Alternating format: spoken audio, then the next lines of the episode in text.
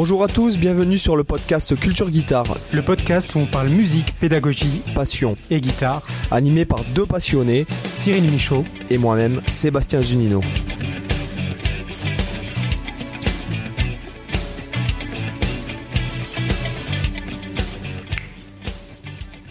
Hola, hola euh, euh, C'est ça en espagnol qu'on dit, hein, c'est ça Hola, hola, qu'est-ce Qu'est-ce Qu'est-ce Alors, salut les auditeurs, salut Sébastien. Salut.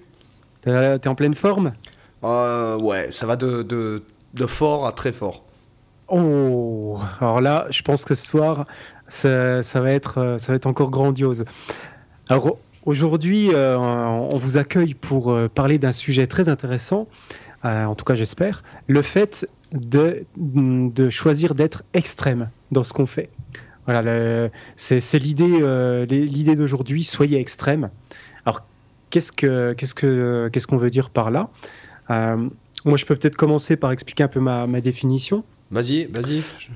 En gros, l'idée, c'est que là, voilà, on est dans, on parle de culture, on parle de guitare, euh, et on parle de donc d'artistique de, manière générale, finalement, dans, dans le podcast. Et c'est vrai que le mot extrême, ça fait toujours peur parce que extrême, c'est généralement associé à des choses négatives. Mais en fait, dans le domaine artistique, le côté extrême, c'est au contraire quelque chose de souvent très très positif. Et euh, c'est ce qui fait qu'on se différencie des autres, c'est ce qui fait qu'on marque les esprits, c'est ce qui fait que les gens nous retiennent. Et c'est pour ça que j'avais envie qu'on discute de ça aujourd'hui. C'est pour, pour donner un peu l'idée aux gens d'essayer de, de, réfléchir un peu en dehors des, des, clous, un peu en dehors du chemin, tu vois, de ne pas être juste euh, dans le consensuel, pas être juste dans, dans les choses qu'on qu'on voit au travers des vidéos YouTube, sur les choses que tout le monde fait, mais d'essayer de, réfléchir un peu en dehors de la masse. Et donc d'essayer de prendre des fois des chemins qu'on va explorer de manière approfondie, de manière vraiment justement extrême, parce que c'est ça qui, donne justement des idées que les autres n'ont pas forcément et qui nous font aussi faire des choses qu'on n'aurait pas forcément eu l'idée de faire euh, et qui vont aussi nous permettre de nous, euh, de nous distinguer, de nous donner un, euh, peu une sorte d'unicité, on pourrait dire. Et euh, du coup, je peux peut-être citer quelques exemples de, ce que j'entends par euh, être extrême. Bah, comme je te disais en off, euh, il y, a, ce fameux projet de, Jeff Bezos. Donc là, on n'est pas dans un côté artistique, mais en tout cas, il y a cette démarche extrême où il est en train de faire le projet de l'horloge Long Now. Qui, qui est donc pour à peu près 42 millions de dollars. Il est en train d'investir cette somme-là pour faire installer une horloge de 60 mètres de haut au creux d'une montagne qui est censée durer 10 000 ans.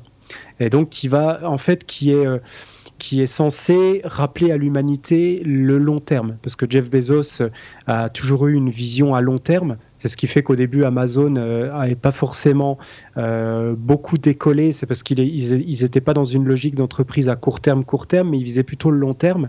Enfin, c'est quand coup, même, quand tu lis... Alors, euh, tout est relatif. Hein. Amazon a eu quand même une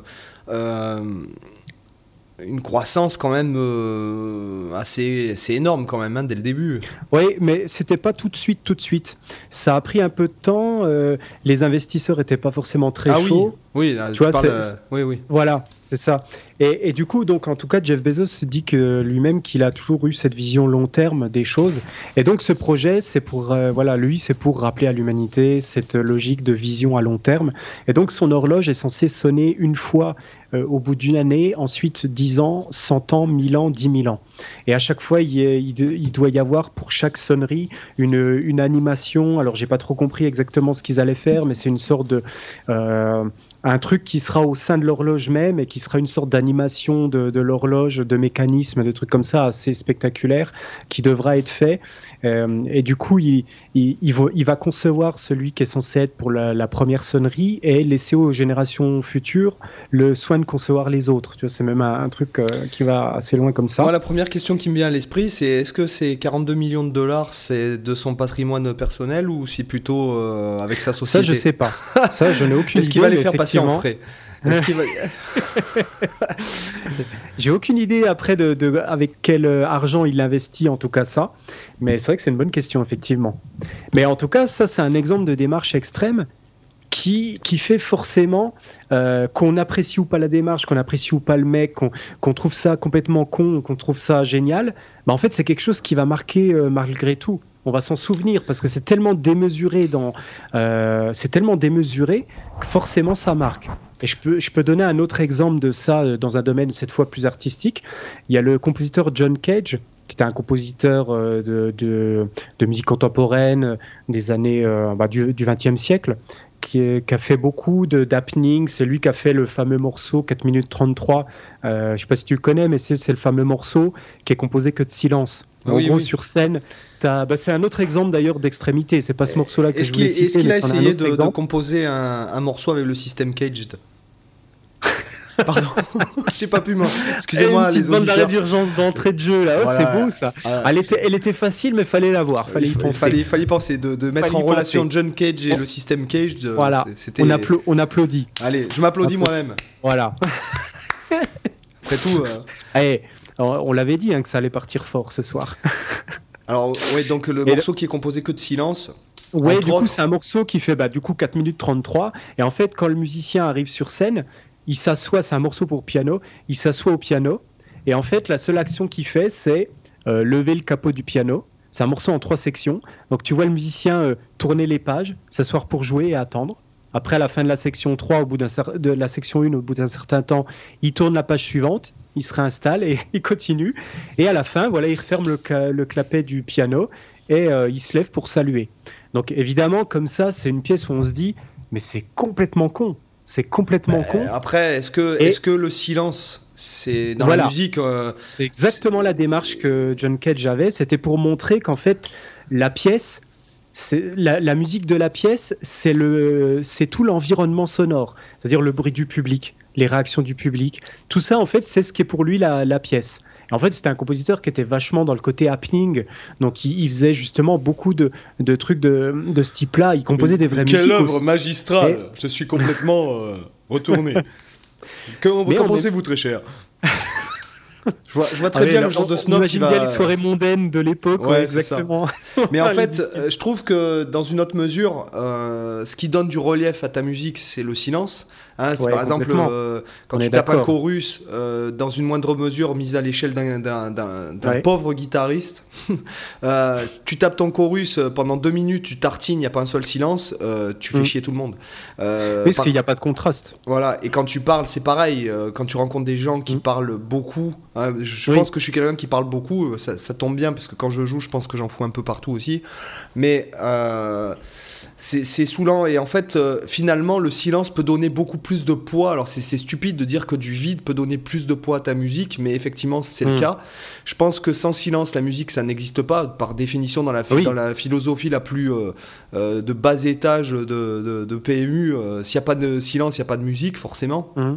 Mhm. Et euh, en même temps, dans ton architecture de chorus, dans tes phrasés et tout, euh, le fait de commencer, finir tes phrases, les faire s'enchaîner, c'est notamment ce que, euh, ce, que, ce dont je suis très admiratif chez par exemple Pat Metheny, c'est la façon dont, mhm. le chorus est architecturé et articulé, comme par exemple vous voyez un solo de Miles Davis, par exemple, qui, qui peut rester gravé en une écoute dans l'oreille parce qu'en fait c'est tellement une bonne il y a tellement une bonne gestion de l'espace. Euh, même quand tu vois une partition par exemple ça m'est arrivé de faire des relevés de Miles Davis où tu mhm. voyais euh, rien que sur la partition que la gestion de l'espace elle était super bien faite. Tu vois? C'était vachement bien équilibré, etc. Donc euh, voilà, c'est dans une le silence, ça peut être aussi le moment, un moment donné où personne va parler parce que personne va oser parce que c'est un concert de musique classique. Enfin, c'est censé être un concert de musique contemporaine. Ah Les gens vont avoir ce respect-là, ce, ce recul et le fait de se rendre compte de ce qu'est le silence euh, ça peut être euh, vachement intéressant. Euh, oui, c'est clair, c'est un peu la démarche qu'il avait du coup. Alors c'était forcément un peu provocateur à, l'époque et il avait naturellement cette démarche-là aussi. c'était notamment lui qui faisait beaucoup les, musiques aléatoires. tu vois, par exemple, il lui composait de la musique, c'était avec un livre japonais, ou non, un livre chinois dont j'ai oublié le, nord, le nom. Mais euh, je, peux, je peux te retrouver ça. Euh, comment, comment il s'appelle Pour, pour un peu donner une image aussi aux, aux, aux auditeurs, par exemple, quand, quand, tu fais du théâtre, on te dit de surjouer, en fait. Hmm. Euh, alors après, tout se fait avec parcimonie. Je dirais, je dirais que ton expérience après peut peut te, te, te, faire mesurer ça. Mais en fait, on te dit de surjouer. Parce que parce que c'est comme ça que tu apprends en fait. Donc mm. en étant extrême dans l'art, ça peut être ça aussi. Ça peut être une, une des formes de, de trucs quoi. Oui, on est d'accord. Et c'est vrai que lui, il a fait particulièrement souvent ça. Alors, il y, a, déjà ça qui est, assez marquant euh, là, mais l'œuvre dont je voulais parler, c'en est une qui est encore pire euh, à ce niveau-là. C'est une œuvre pour orgue euh, qui, qui s'appelle as, as Slow as Possible, donc aussi lent que possible. Et c'est un morceau qui est censé durer 639 ans. D'accord. Donc, pris comme ça, tu te dis pareil, mais c'est un truc complètement absurde. Mais le, plus beau, je trouve, dans, ce qu'il a fait, c'est que l'œuvre, elle est en, cours d'exécution actuellement euh, depuis 2001. Euh, Donc ça fait 20 ans que le morceau est en train d'être joué dans une petite église euh, en Allemagne. Et en fait, y a donc c'est une pièce pour orgue. Et donc il y a un orgue qui joue la pièce de John Cage et qui donc va la jouer pendant 639 ans. Et en fait, le projet est financé par des dons, etc., pour pouvoir maintenir l'orgue en état, pour pouvoir financer le projet. Et en fait, il y a des petits. Parce que si tu veux, ils ont fait des systèmes de poulies. Parce qu'évidemment, il n'y a pas un être humain qui est en train de jouer ça. Hein. C'est en gros des systèmes de poids euh, et en fait, euh, les poids vont se poser sur les, touches du clavier qui doivent être jouées. Et en fait, il y a des petits écriteaux qui disent, bah là, dans, dans par exemple 14 ans, il y a un changement de note. Dans 22 ans, il y a un autre changement de note, etc. Et en gros, ils indiquent les moments où la musique va changer. Et pendant ce temps, ben, tu as les mêmes sons qui sont tenus pendant des années, des années, des années. Et donc, voilà, c'est un morceau, encore un exemple super extrême. Encore une fois, complètement absurde, mais dans le côté démesuré, tu, te retrouves avec euh, quelque chose qui marque, tu vois, qui est vachement intéressant. Et, euh, et en fait, là, je pourrais citer pas mal, quelques autres exemples comme ça. on va prendre un peu autre chose que la musique. Par exemple, si je prends. Euh, bah, je pensais par exemple à Romano Palca, qui est un peintre que, j'adore, qui, a, fait un, projet qui s'appelle les, les, peintures détail.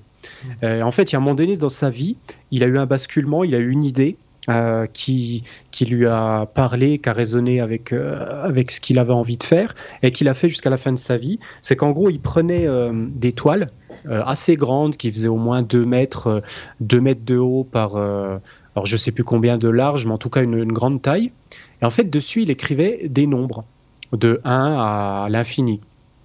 Et en fait, il faisait ça. Alors, c'était sur fond. Je crois que c'était sur fond noir. Euh, il écrivait en blanc par-dessus. Euh, ouais, c'est ça, c'est un, son, un fond euh, sombre. Et donc, une fois qu'il arrivait à la fin de la toile, imaginons, je sais pas, il arrive au nombre, euh, je sais pas, 2300. Et ben, ensuite, il faisait une nouvelle toile qui commençait à 2301 et il continuait comme ça. Et chaque toile, c'était du coup la continuité de la précédente. Et en fait, ce qui est vachement intéressant dans son projet, c'est qu'en fait, le projet est infini dans l'absolu. Mais par contre, il va avoir une fin qui est en fait la mort de ce mec-là. Et c'est ce qui s'est passé, c'est que sa dernière toile, euh, bah, elle s'est achevée euh, à sa mort en fait. Et du coup, je sais plus combien de toiles il a fait, mais il en a fait une, quantité énorme. Euh, combien il en a fait? 35. Attends, est-ce que c'est ça? 35 300 Non. Il est arrivé au nombre 1 million en 1972. Et après, en fait, il a fait une nouvelle euh, démarche où il a ajouté un pourcent de blanc dans sa peinture. Euh, qui était initialement noir à 100%, tu vois, il ajoutait un 1% de blanc, et ce qui fait qu'à chaque toile, tu avais le fond qui devenait de plus en plus blanc et qui se mélangeait de plus en plus au nombre. Donc, tu vois, c'est un truc vraiment obsessionnel, complètement extrême, mais du coup, il a fait, euh, du coup, c'est hyper marquant parce que en fait, il est célèbre pour ça, tu vois, pour cette production-là. C'est euh, un peu comme celui qui fait les noirs, là, comment il s'appelle, un peintre français qui est toujours vivant aujourd'hui d'ailleurs, Soulage. Il fait des peintures sur le noir. Oui. Et du coup, il, il, joue que sur les rapports de lumière, qui fait qu'en fonction de où tu te places par rapport à la toile, en fonction euh, donc de ton, oui, de ton emplacement à la toile, tu l'aperçois pas pareil parce que les, les jeux de lumière l'éclairent de manière différente. C'est en gros ça qui l'intéresse principalement. Et donc voilà, c'est aussi un artiste qui est, qui est super, euh, euh super reconnu pour ce, travail-là. Et donc on peut prendre comme ça plein d'exemples. On pourrait trouver dans, dans le cinéma. Bah, tu vois un exemple, un exemple que je donnais à des étudiants cette semaine c'était l'exemple de Game of Thrones. Euh, tu vois, pourquoi Game of Thrones, il y a, un côté euh, aussi... Euh, pourquoi ça a cartonné autant comme série? C'est parce qu'en fait, si tu y réfléchis, à l'intérieur, il y a un aspect extrême que n'ont pas d'autres séries. Parce que tu peux te dire Game of Thrones, bah, c'est juste une série médiévale euh, fantastique euh, avec des, voilà, les trucs assez classiques, avec des jeux de pouvoir, avec des, des trahisons, des, des, couples qui se forment, se reforment. Il n'y a absolument rien d'exceptionnel de nouveau. Il y a des dragons, voilà, c'est bateau en termes d'univers. Il n'y a rien de spécial en réalité. Mais en fait, si, c'est que quand la série a débarqué, c'était le côté extrême, il était fait sur la, narration des personnages, la survie des personnages. C'était une des rares séries où quand tu regardais la série, tu aucune certitude sur qui allait survivre et qui n'allait pas survivre. Chose qui était impensable dans n'importe quelle série ou n'importe quel film, euh, même encore aujourd'hui, tu regardes n'importe quel film, série, euh, où il y a supposément des risques de mort des protagonistes, même dans un livre, bah, tu t'identifies quasiment dans les dix premières minutes qui sont les héros, euh, qui sont ceux qui vont mourir, qui sont ceux qui vont rester jusqu'à la fin, et tu aucun doute là-dessus, et à aucun moment du film, tu as le moindre doute que les héros, il va leur rien leur arriver de dramatique, etc. Et là, tu as Game of Thrones qui arrive, et dès la première saison, il te défonce complètement ça, en te mettant un héros en, place, et puis en plein en, cours de la saison, il te le bute, et du coup, le, le, finalement, tu te dis, merde, c'était lui le héros, mais en fait, il se fait défoncer, après, tu as un autre héros qui est mis à la place, puis en fait, tu te rends compte que c'est constamment ça, qu'on te met en place des, des personnages héros. Tu te dis, ok, c'est lui, oh, ouais, c'est lui, c'est le vrai héros de la série. Et en fait, trois épisodes après, il se fait défoncer aussi. Tu te dis, en fait, tu es complètement perdu. Et en fait, ils vont sur ce côté extrême où justement, ils, cassent complètement ces codes-là et ils te mettent en situation où tu saurais plus dire qui est le vrai héros parce que tu as tout le temps de doute parce qu'à chaque fois que tu as un nouvel héros, il crève. tu vois, à un moment donné, tu sais plus où t'en es. Et c'est un des aspects qui fasciné dans la série. Tu vois, je dis pas que c'est la seule raison pour laquelle Game of Thrones a cartonné, évidemment pas, mais c'est en tout cas un des points qui était marquant dans la série et c'est un des points, la plupart du temps, quand on parle de Game of Thrones, un des points qui ressort de la série, c'est cet aspect-là, le fait que, euh, voilà, la plupart des la plupart des morts sont pas forcément prévisibles et il y a ce côté, du coup, intéressant que tu n'as pas dans les autres séries. Et donc, tu vois, ça c'est aussi un, aspect d'être extrême. Et tu as plein d'autres exemples. Tu prends, pas, South Park, ils sont extrêmes sur le côté humour. Tu vois, ils ont un humour ultra satirique, super, super violent, super euh, euh, de mauvais goût, etc. que moi je trouve génial, euh, super politiquement incorrect, etc. Et du coup, ça cartonne parce qu'ils ont fait ce choix d'humour extrême. Et s'ils avaient fait un humour plus consensuel, bah, la série, sûrement qu'elle serait déjà oubliée, comme des tonnes de séries qu'on a oubliées, parce que voilà, c'était des séries lambda qui étaient du coup tièdes, qui prenaient pas de, des risques majeurs. Et du coup, comme tout ce qui est tiède, bah, en fait, l'histoire ne, ne, ne s'en rappelle pas. Tu vois, c'est des choses que tu te souviens, c'est à la mode un temps et après ça disparaît. Alors, ouais, et donc, c'est ça qui m'intéresse moi dans ce côté extrême, tu vois, que je voulais qu'on Ce qui peut être, on peut comparer ça, on peut ramener ça, euh, pour ramener ça à la guitare, on pourrait par exemple parler d'une personne euh, qui serait extrême dans son style. C'est-à-dire, euh, quoi, t'as cru, as cru que j'allais dire une connerie? Non, non. je sentais venir un personnage. je sentais arriver une mascotte suédoise. Ben, en fait, ouais, par exemple, il y a, y a notre, notre, bon vieux gros port baroque de ce cher Pingui Malmsteen qui lui est bah, extrême, c'est-à-dire qu'il fait que son style et puis il euh, il en est exubérant en fait dans son truc. Hein, je veux dire. Mais voilà, il est extrême même dans ses choix vestimentaires, il est extrême dans sa façon de, parler, dans sa façon, dans les interviews, il dans est son extrême. Ego, dans son ego, il est extrême aussi quoi. Dans son poids, il est extrême. ouais, c'est ça, c'est un peu ça. Les roues flaquettes, euh, elles, sont, elles sont extrêmes aussi, mais ouais. en fait, euh, on pourrait parler de, de de extrême euh, dans le, dans le côté déjà de, stylistique, en fait, c'est-à-dire d'aller jusqu'au bout de son personnage, de jouer. Euh, comme par exemple, on prendrait Johnny Depp dans Pirates des Caraïbes, par exemple, qui est extrême dans son personnage. On pourrait parler de euh, la musique, on pourrait parler du groupe Extreme, qui est vachement extrême aussi. pardon. J'adore Extreme. Je, tiens à vous, si vous comptez, écoutez Porno Graffiti. Ouais, c'est vraiment un super, album, vraiment. Franchement, c'est clair. Avec un super chanteur. Mais euh, euh, il y a le métal extrême, etc. etc. Il y a euh, effectivement les gars, même si jamais la musique te parle pas, de toute façon leur côté, leur attitude en fait fait que on parle de, on parle de toi. C'est la démarche. C'est la démarche qui, qui, est intéressante. prenons par exemple même Steve Vai, là je regardais Steve Vai, euh, j'ai vu passer un truc, il, est extrême aussi dans, le culte du guitar héros, dans le culte de son personnage. Et c'est ça qu'on aime, quoi. Je veux dire, euh, Jean-Claude, c'est un mec qui est extrême aussi, quoi. Je veux dire, euh, tu. Oui, complètement. Et c'est bah, pour ça que tu l'aimes. C'est ça qui est bien, c'est que le côté extrême, ça divise forcément parce que tu as, des gens qui vont rejeter complètement, tu as des gens qui vont adorer complètement. Bah, regarde En même temps, quand on, quand on fait un truc artistique, regarde Zemmour. Euh, ou même, oui, c'est bah, voilà, un bon exemple, un bon aussi, exemple dans un domaine hors artistique, mais, mais malgré tout, c'est vrai que c'est un bon exemple. Le mec, il, est extrême à fond et puis en fait, ça marche. Euh, voilà. effectivement, comme tu dis, ça divise. Voilà. Euh, et, et c'est vrai que j'ai, je sais pas si on en avait déjà parlé dans le podcast, mais c'est vrai que moi, c'est un peu une attitude que j'ai que j'ai adopté même dans les. J'ai remarqué qu'il y avait beaucoup plus d'intérêt de l'audience dans ces vidéos-là, c'est-à-dire que les gens sont beaucoup plus. Euh, effectivement, tu divises plus. Que, par exemple, quand j'arrive dans une vidéo et que je dis ne faites pas comme ça parce que c'est de la merde. Mhm. Euh, effectivement, alors t'as as les mecs, euh, les mecs qui, qui, sont profs de guitare dans les écoles municipales euh, qui eux-mêmes sont pas forcément musiciens ou guitaristes et qui donnent des cours, ils te disent ah mais non c'est pas comme ça dans le manuel du, guitariste chiant euh, il est marqué qu'on doit, faire ça.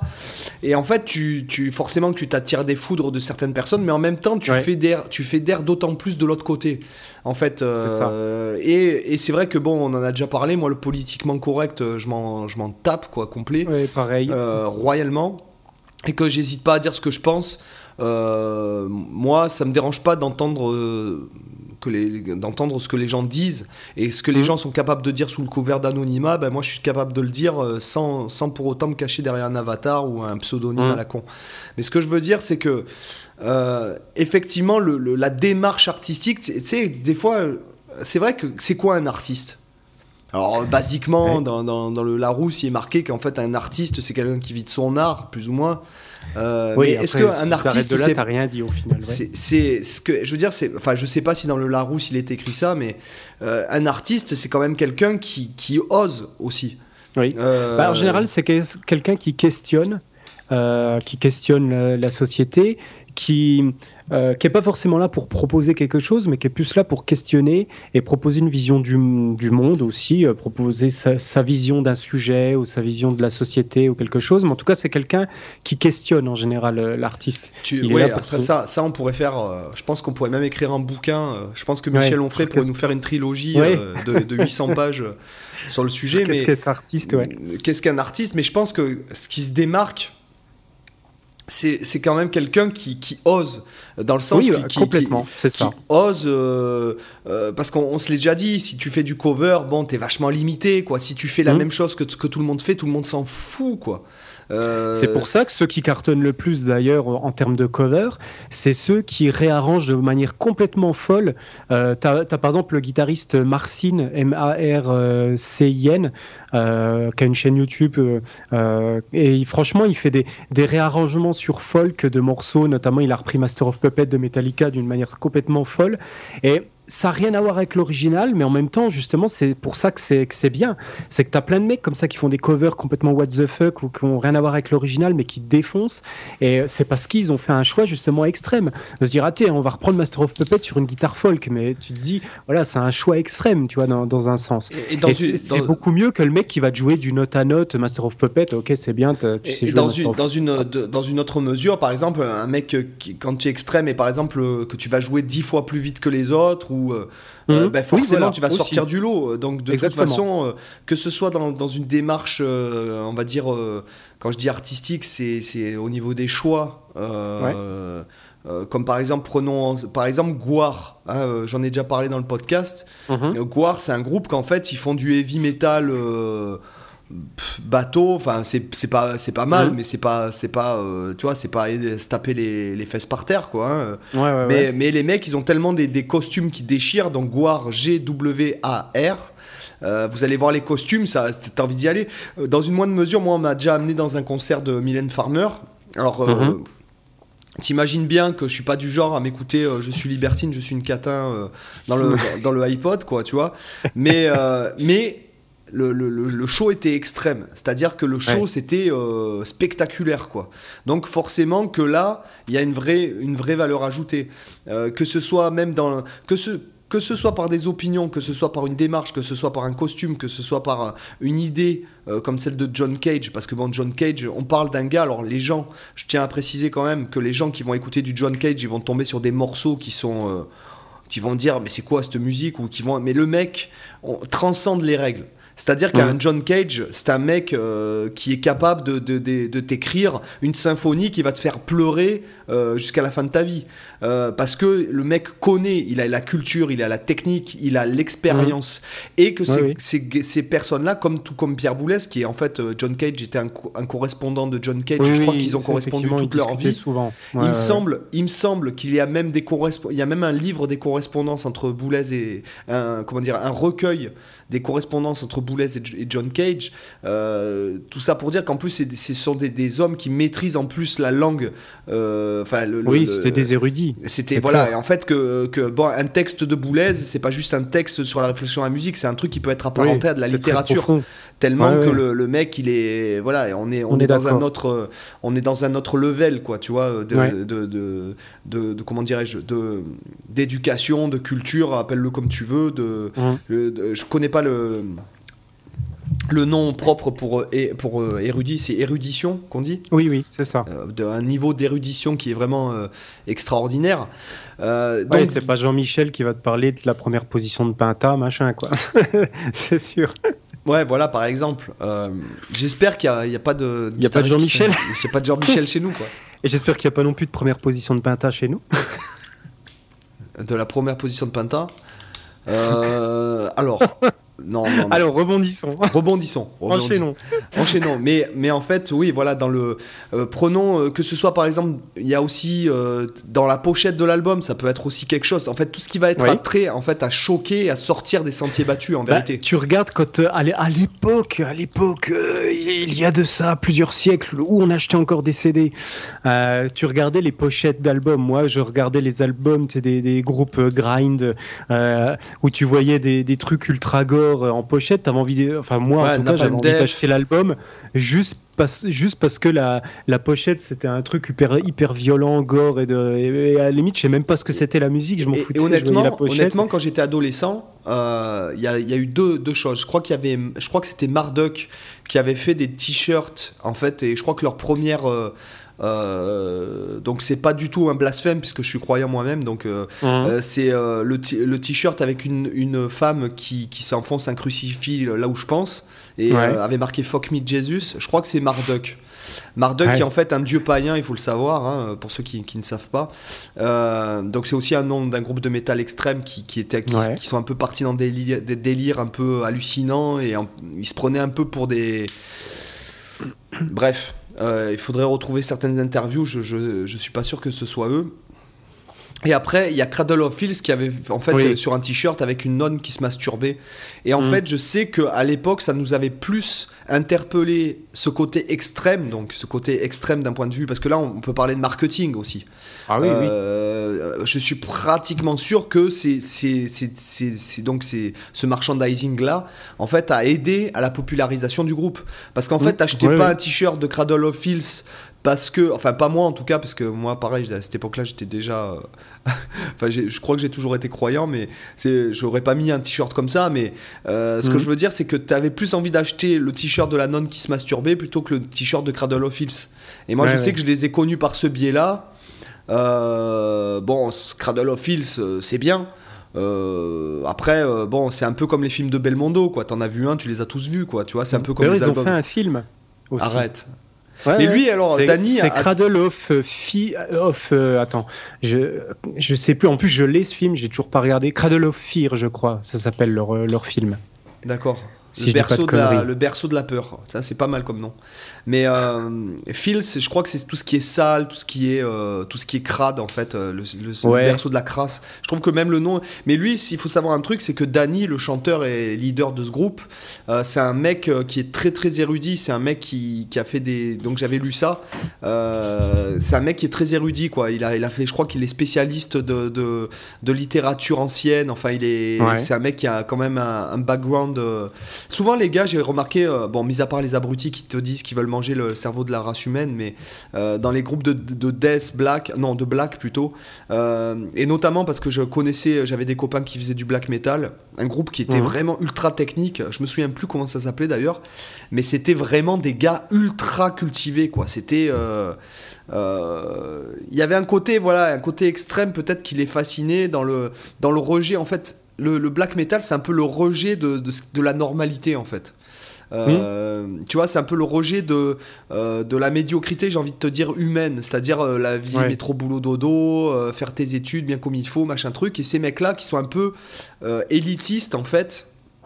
Mmh parce que c'est de la musique quand même qui est technique. Moi, je me souviens de ces gars, ils faisaient de la musique. Euh, bon, moi, j'étais à fond sur Dream Theater Steve Quand j'étais allé les voir en concert, j'ai trouvé que c'était ultra technique, tu vois. Donc, euh, mhm. euh, et je sais que ces mecs-là, notamment, ça m'étonnerait qu'il écoute le podcast, mais j'ai un ami à moi, qui est, qui est un ami, on pourrait dire, d'enfance, qui s'appelait Alain, qui est peut-être la personne la plus érudite que je connais. Mhm. que je connaisse, pardon. Donc, euh, euh, c'est. Tu vois, il y, y, a un rapport. C'est vrai qu'il faut faire la euh, distinction aussi des fois entre l'image de l'image marketing que renvoient les, les groupes et ce que sont les mecs derrière réellement. Parce que des, des fois, tu peux faire facilement un amalgame en disant, en disant que voilà, ça, se trouve c'est juste des teubés. Ou des, eh ben, bah, moi, j'ai l'exemple, par exemple, de un truc qui m'a toujours marqué. Tu, tu vois l'acteur Dolph Lundgren? Ouais, ouais. Celui qui fait Yvan Drago dans Rocky 4, là, il est eh ben, ce mec, il a, il été au MIT et il a, il a, je crois qu'il a un master en génie chimique, tu vois. C'est pas vrai. Ah, j'aurais cru, mais j'aurais cru que c'était euh, genre qu'il est. Euh, j'allais te dire ouais, il a 4 neurones quoi. En fait, qui fait, est tellement bah tombé dans le film. il, en a au moins 5 tu vois. Et attends, et attends, et encore pire, regardez euh, Expandables. Ah ouais, c'est énorme. Alors là, mais putain, là je te jure, là si tu veux du neurone, là, je crois qu'à ah, 10, il ah doit y bah. avoir 3 neurones dans le film quoi. Et il y a Chuck Norris dans je sais plus lequel, là, le, maître de tous, quoi, Chuck Norris. en tout cas, c'est clair que dans. dans euh, ah ben, tu vois, j'aurais jamais cru que Dolph Lundgren, tu vois, il était diplômé en chimie du MIT, quoi. Tu vois, c'est. Ouais. Bah, après, je crois qu'il n'a pas au MIT le truc chimique, mais il a d'abord eu un, diplôme en génie chimique et après, il a été accepté au MIT après. Mais, mais euh, voilà, en tout cas. Mais, en tout cas, de toute façon, tous ces gars dans Expandable, même s'ils renvoient une image, euh, parce qu'en fait, c'est pourquoi? C'est pour toucher le plus grand nombre, l'américain moyen, parce que l'américain moyen, c'est Homer Simpson, hein, on va pas se le cacher. Oui. Hein. non, mais il faut le dire ce qui est. Euh, c'est d'ailleurs. c'est le gars, voilà, c'est typiquement pour moi, les Simpsons, c'est la représentation typique de de, des Américains, quoi, tu vois. Et le mm. truc, c'est que, euh, et notamment, voilà, là où je voulais en venir, euh, ce que j'allais te dire avant, c'est que Alain, notamment, euh, avec son groupe, je crois que ça s'appelait Prognat à l'époque, ils avaient fait un mm-hmm. clip, je crois qu'il est encore sur YouTube, c'est simple, tu peux pas le regarder. Tu, tu, tellement que c'est tellement que la musique mélangée aux images qu'ils ont fait, en plus il y a une image d'une scène de torture qui est absolument... Euh, putain, c'est vraiment... Alors il montre pas quelque chose de gore, si tu veux, mais en fait c'est justement, il te coupe la, vidéo ah, avant que ce soit fait. voir ça, moi. Euh, bah, je, euh, bah, tu, tu, je, je, regarderai. Je veux bien le lien parce que forcément là ça m'intéresse tout de suite. Bah, je, je regarderai. Euh, euh, enfin bon bref peut-être je veux pas en parler. Enfin je veux pas en parler parce que je sais qu'ils ont des pseudos et tout ça donc je je sais. Mhm. Enfin bon bref j'imagine que. Mais en tout cas tu vois moi connaissant ces mecs là c'était pas du marketing mhm. clairement. C'était, ah il y avait toute une idéologie derrière, toute une idéologie, toute, toute une démarche artistique justement autour de ça. Et si tu veux, moi, euh, la musique mélodique, c'est une vidéo qui m'a marqué. Pourtant, te dire, c'est un clip amateur, quoi, tu vois. Mhm. Donc, euh, tu vois, comme quoi les mecs, ils sont quand même euh, euh, ils peuvent être balèzes, euh, même en. Toi, toi, tu penses que c'est un truc, c'est comme la, démarche. Si t'es un pauvre teubé du PMU du coin et que tu regardes, que tu vas écouter la musique de, John Cage qui dure 4 minutes 33 et que c'est du silence, tu vas dire, ouais, c'est quoi ce truc de merde et tout, machin. Mais en fait, si jamais tu réfléchis pas au truc, c'est justement parce que le, le, compositeur a envie de te faire réfléchir, a envie que tu imagines peut-être la musique dans ta tête. Peut-être qu'il a envie que tu te rendes compte à quel point le silence est quelque chose qui peut être agréable. Euh, mmh ou comme tu dis, que la musique soit faite par le public, par les respirations des gens, par les, craquements du bois de la salle, ou j'en sais rien. Tu vois, il y, a mhm. une démarche, euh, encore une fois, si tu regardes les, choses au premier degré, tu dis, euh, c'est comme quand tu écoutes Jean-Claude au premier degré. Jean-Claude au premier degré, il y a tout le monde qui le prend pour un abruti, et puis quand tu l'écoutes au deuxième degré, tu dis ouais, mais c'est pas si con ce qu'il dit. Tu valides. Hein, euh, là, je sais qu'il y a des gens qui vont me dire mais comment ça, Jean-Claude, c'est de la merde et tout. Mais c'est un teubé, mais non, justement, il a, il a, il a une réflexion. C'est la façon dont il le dit qui est complètement débile et puis il est tellement plein de coques que euh, ça, en est ridicule. Mais ce que je veux dire, c'est que encore une fois, c'est tout des trucs qu'il faut voir au premier degré ou deuxième degré. Et le fait qu'on en, en soit parlé de ces groupes-là, alors que jamais on aurait parlé de ça, ça je veux dire, mmh. c'est que ça marche. Ce sont des groupes extrus. Ah, puis ça, ça, marche à tous les niveaux. Tu vois, j'ai en, en, tête même des trucs complètement cons. Genre, euh, comme, alors, je sais pas comment elle s'appelait, mais c'était une nana euh, qui devait être tirée d'une télé-réalité à la con. Qui, euh, Nabila, qui, qui, une aussi qui fait aussi la coconne mais qui était avant ça devait être une blonde j'ai aucune idée du nom quoi c'est Loana du, du Loft? Non, non, c'était après. En tout cas, je tiens, à dire, je tiens, à dire un grand merci à Loana. J'en profite du podcast, je, je, lui tire une dédicace parce que c'est grâce à elle que j'ai pris le cap d'antenne de ma télé, que je l'ai foutu dans le pelcard il y a 20 ans en arrière. il y a même 20, 22, 23 ans en arrière. C'est grâce à elle. Merci Loana. Écoute, on t'embrasse. On t'embrasse. et du coup, ouais, cette, nana, elle, elle, fait, toi, elle passait pour une conne devant toute la France entière. Puis, euh, je, ah, je sais plus quelle occasion, il y a quelqu'un qui lui a dit, euh, euh, qui lui a dit justement ça. Puis elle dit, ouais, mais en même temps, avec ça, j'ai payé ma baraque. Et en fait, c'est là où tu comprends que la nana, en fait, derrière, elle n'était pas si conne. C'est qu'elle a. Ok, elle est passée. Alors, c'est vrai que c'est peut-être pas le truc que je conseille de faire, mais euh, voilà, elle, elle ça l'a pas gêné de passer pour une conne devant la France entière parce que son objectif, c'était de se faire de l'argent facile et de payer sa baraque avec ça. Puis elle a réussi. Donc, en fait, elle a été extrême aussi dans un sens, tu vois. Mais, et ça a fonctionné. Et surtout, que, regarde, on se souvient même pas de son prénom aujourd'hui. Qu'est-ce que tu t'en as à foutre de passer pour un con oui, c'est ça. Moi, je sais plus comment elle s'appelle, mais en tout cas, voilà. Les gens, des fois, les gens, ils se, en fait, ils se, euh, ils se, ils se, comment dire, ils se brident parce qu'ils ont peur du regard des autres, mais en fait, tout le monde s'en fout de ta vie, quoi. Hmm. Hein, quand tu te. Même regarde, euh, prenons, euh, je sais pas moi, n'importe qui. Regarde Elon Musk, quand il y, a, y, a, le mec, il y a 10-15 ans, il disait qu'il voulait envoyer coloniser Mars. Il y a tout le monde qui lui rigolait le nez quand il a fait Tesla, quand il a fait SpaceX. Et aujourd'hui, c'est l'homme le plus riche du monde. Donc, si tu veux, si jamais ça avait foiré, mais plus personne n'en aurait parlé, ça aurait été un fou parmi tant d'autres. Mais, oui, dans les deux cas, les gens s'en foutent, quoi. Tu vois, hein. donc euh, quelque part, le fait en fait de pas être extrême dans quelque chose, ça t'empêche aussi, euh, ça enlève aussi des, du potentiel, du potentiel pour euh, pour hein. atteindre tes objectifs. Voilà. C'est ça. Et de la musique, c'est vrai que tu peux, tu peux prendre pas mal. Tu vois, je pensais à Slipknot, par exemple, le, le, choix de. déjà, ils étaient nombreux dans le groupe. Ça peut être déjà un choix un peu extrême. Je crois qu'ils ils étaient combien dans Slipknot? Neuf au moins, non? C'est un truc comme ça. Puis tous masqués comme ça, c'est vrai que ça a marqué vachement les esprits. Moi, je me souviens qu'à l'époque, je connaissais plus Slipknot pour leur costume que leur musique, que j'avais même pas forcément écouté. Mais Slipknot, je savais direct qui c'était parce que j'avais en tête cette imagerie vachement puissante qui dégageait. Alors évidemment, c'est pas les premiers, il y a eu en même temps, mais... Et en même temps, ça leur a permis, parce que quand tu vois le truc, ça psychologiquement, d'un point de vue artistique, ça permet de te désinhiber ah oui, complètement. De jouer complètement, ton rôle. Euh, ça permet aussi euh, de. C'est un jeu d'acteur. Ça te met dans un personnage qui peut peut-être peut te permettre de dire plus ce que tu penses, peut-être plus affirmer ta personnalité musicale en te disant, bah, de toute façon, si je me loupe, euh, je m'en fous, j'ai mon masque, il n'y a personne qui se souviendra de moi. Exactement. et honnêtement, outre outre le côté, on va dire, qu'apport artistique et marketing, parce qu'il euh, faut un peu dissocier les deux, parce que des fois, tu des coups marketing, par exemple, ce qui fait Jeff Bezos, euh, mhm. là, tu vois, avec euh, pour moi, c'est pour moi Jeff Bezos, c'est comme euh, si tu veux, c'est comme quand Céline Dion, elle fait abattre une forêt de conifères, tu vois, pour se foutre des sapins de Noël dans son jardin, tu vois, à Los mhm. Angeles. si tu veux, c'est c'est des gens qui vivent plus dans la même réalité. C'est des gens ah qui qui tu vois, moi moi hein qui vois qui suis expatrié, mais rien que depuis deux ans, je vis en Espagne, je vois que j'ai un, un, recul par rapport à la France énorme au bout de deux ans. Alors imagine-toi hein si j'avais été milliardaire pendant dix ans.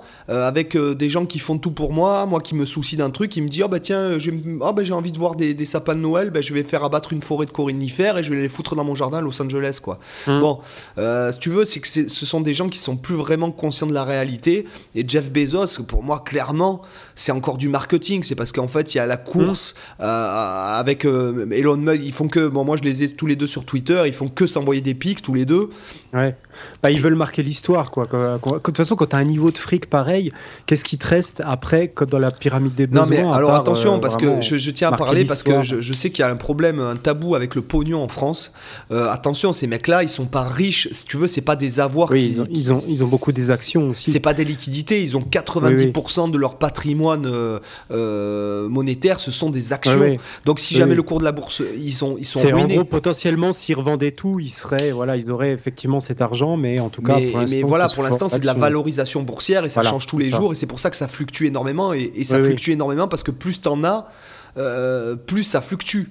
Euh, plus tu as des gros revenus, plus euh, tes revenus fluctuent. Euh, alors, c'est effectivement quand tu gagnes 2000 balles par mois, bah, quand tu fluctues un peu trop, tu es dans la merde ou tu as un bon mois. Mais après, des mecs qui gagnent ne serait-ce que 20, 30 000 euros par mois, quand ça fluctue 10 000 euros, t'en as rien à foutre, quoi. c'est si tu veux, il y a, y a, un rapport qui est. Qui est question de relativité. Et c'est pour ça qu'en rigolant, je disais, mais il a fait quoi? Il a payé avec ses propres impôts, avec ses propres sous, ou il a payé avec sa société Parce que, pareil, comme il y a une nouvelle loi fiscale qui va sortir aux, États-Unis, Biden, il mmh. veut surimposer les, les, les plus riches. Euh, mhm. Ces mecs-là, ils vont pas hésiter à faire des trucs rocambolesques, à investir comme des malades, parce que du coup, ils seront défiscalisés par rapport à ça. Voilà, c'est ça. voilà, donc euh, il y a, tu vois, il y a tout un truc derrière. Et ce mec Jeff Bezos, quand tu vois sa femme, putain, les amis, allez voir la Lauren Sanchez putain, mais allez voir la gueule qu'elle a. Mais c'est, tu, tu, tu, croirais que c'est une, une, extraterrestre, quoi. Tellement qu'elle est, je sais pas, elle a peut-être 80 opérations chirurgicales à son actif, rien que sur son visage, quoi. Sans parler de ses nibards euh, et tout ça. Ah ouais, ah effectivement. Ah ouais, non, mais c'est. c'est ah bah, ça se voit, effectivement, les, ça se voit instantanément là. Et quand t'as une, une femme comme ça, quand t'as une femme comme ça et tout, ça veut dire que toi, moi, pour moi, ces mecs-là, ils sont dans euh, le transhumanisme. Ils vont être extrêmes. Voilà, ça, ça peut être intéressant de parler. C'est des mecs qui veulent s'acheter l'immortalité. Mm. C'est des mecs qui mettent des centaines de milliards de dollars dans la recherche du transhumanisme pour mm. s'augmenter le corps, pour s'accorder de la vie en plus, peut-être pour numériser leur cerveau, peut dans mm. la réalité virtuelle, etc. On ne sait pas, parce que c'est forcément c'est top secret, vu les sommes qui sont engagées, les enjeux, puisque tu n'as pas le droit en théorie de faire de trucs, mais si ça se trouve, ils investissent en Chine ou, en fait euh, bah, en, Chine, ils, se gênent pas. De ça, hein, parce qu'en Chine, ils ont déjà fait du clonage. Voilà. Ce que je veux euh, dire, c'est que ces mecs-là, tu peux plus, quand tu parles de Jeff Bezos, tu peux plus parler mm. d'un humain euh, lambda, quoi. Euh, Puis c'est vrai que là, tu as, des nouveaux. Je sais pas, tu as entendu parler du projet Meta là, de, Facebook ouais, ouais, Où justement, enfin, c'est pas Facebook qui a changé de nom, mais c'est le groupe qui détient Facebook qui s'appelle Meta maintenant. Non, mais pourquoi ils font ça? Tu sais pourquoi ils font ça? Bah, je vais le dire ils vont justement, ils cherchent à développer des. Euh, parce que parce que tout, tout bêtement, c'est ce que je vais, ce dont je vais parler, c'est l'entrepreneuriat. C'est pour faire peut-être conscience, prendre conscience aux gens qui qui connaissent pas. Euh, c'est la phase de l'entrepreneuriat, c'est-à-dire que Facebook c'est sur le déclin. Et si ça continue comme mm. ça, dans deux ans, Facebook, plus personne n'en parle. Ils peuvent plus rien faire de plus et ils sont quand même sur le déclin bien mm. qu'ils aient des milliards d'utilisateurs. Et que si jamais ils font pas quelque chose d'énormissime derrière Facebook, Facebook, ça va être comme MySpace. Vous vous souvenez de MySpace Oui, oui, c'est clair, MySpace. Voilà. En fait, voilà. Donc, en fait, ils sont obligés de faire quelque chose, un projet, parce qu'ils ont tout hein. racheté. Ils ont racheté, enfin, du moins, ils ont volé l'idée à.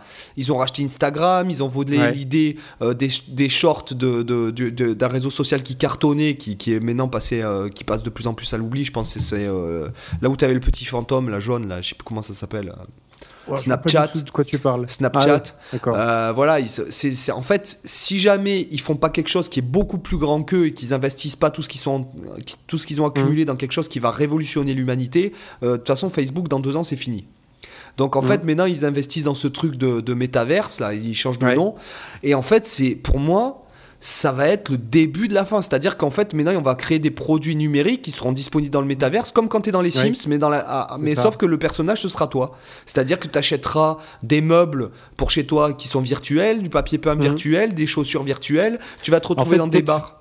Il faudrait peut-être expliquer pour les auditeurs qui n'ont pas entendu parler de ça, mais le, côté métaverse, c'est qu'en gros, ils veulent créer des mondes, des mondes alternatifs numériques dans lesquels on pourra avoir une, une, une, autre vie parallèle uniquement dans le domaine numérique, un peu comme de la réalité virtuelle. Et c'est d'ailleurs quelque chose qui existait déjà dans le jeu vidéo. Euh, tu te souviens du jeu vidéo Second Life? Second Life, ouais. C'était déjà ce, principe-là, c'était exactement la même chose, quoi. Euh, et du coup, voilà, le principe, c'est qu'après, on, peut, on pourra acheter des trucs dans, dans ce monde virtuel, on pourra s'acheter des, des maisons, des objets, on pourra dépenser de l'argent dans ces mondes virtuels. Donc, des crypto-monnaies. un moyen de faire consommer encore avec la monnaie, la crypto-monnaie Facebook, par exemple, hein, parce qu'il faut tout, tout que les gens ils comprennent que en fait tout est un côté euh, business. Donc là, c'est encore une, une, attitude extrême. Voilà. Mmh.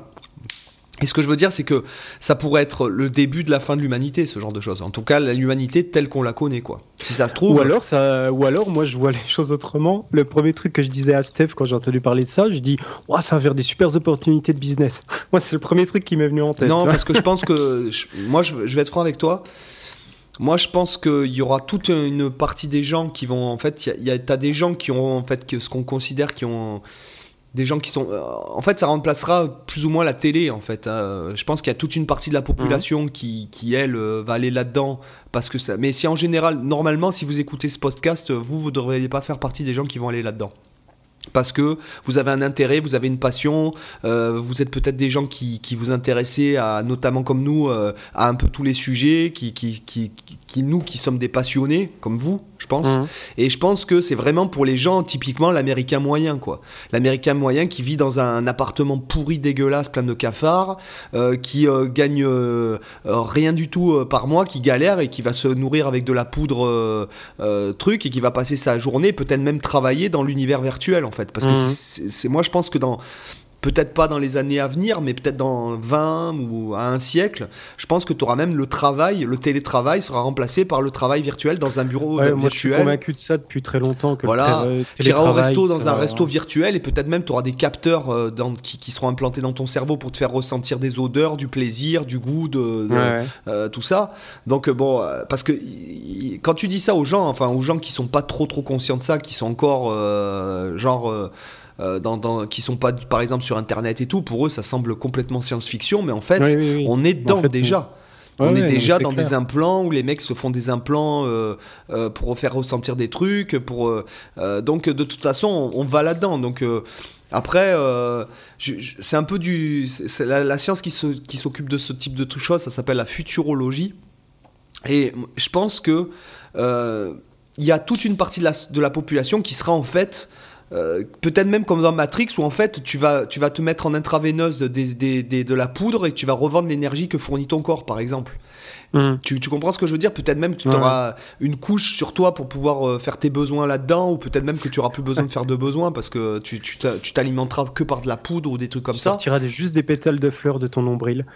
Mais, mais en fait, c'est pas ça, c'est que tu peux extrapoler jusque euh, dans, sur un siècle, mais as, quand tu as vu en 10 ans ce qu'ils mm. ont réussi à faire, dans un siècle, t'imagines bah, Les euh, accélérations technologiques, c'est de plus en plus rapide en fait. Et c'est un leurre. Mm. C'est un leurre. Je veux dire, l'humanité régresse, par contre. La technologie, ce n'est qu'un leurre, quoi, tu vois. Ça, ouais, ça dépend sur quel aspect. C'est vrai qu'il y a des avancées quand même sur d'autres aspects. C'est, après, c'est dur d'avoir le recul quand, tu es en train de vivre le truc, en fait. C'est vrai que c'est, toujours plus facile d'avoir une analyse à, euh, à, rebours de 40 ans, 50 ans, parce que tu as le recul pour avoir vu les conséquences de ce qui se développe, que quand tu es dans, que quand tu es dans l'instant en train de vivre le truc, euh, bah, tu peux que faire des projections, tu vois.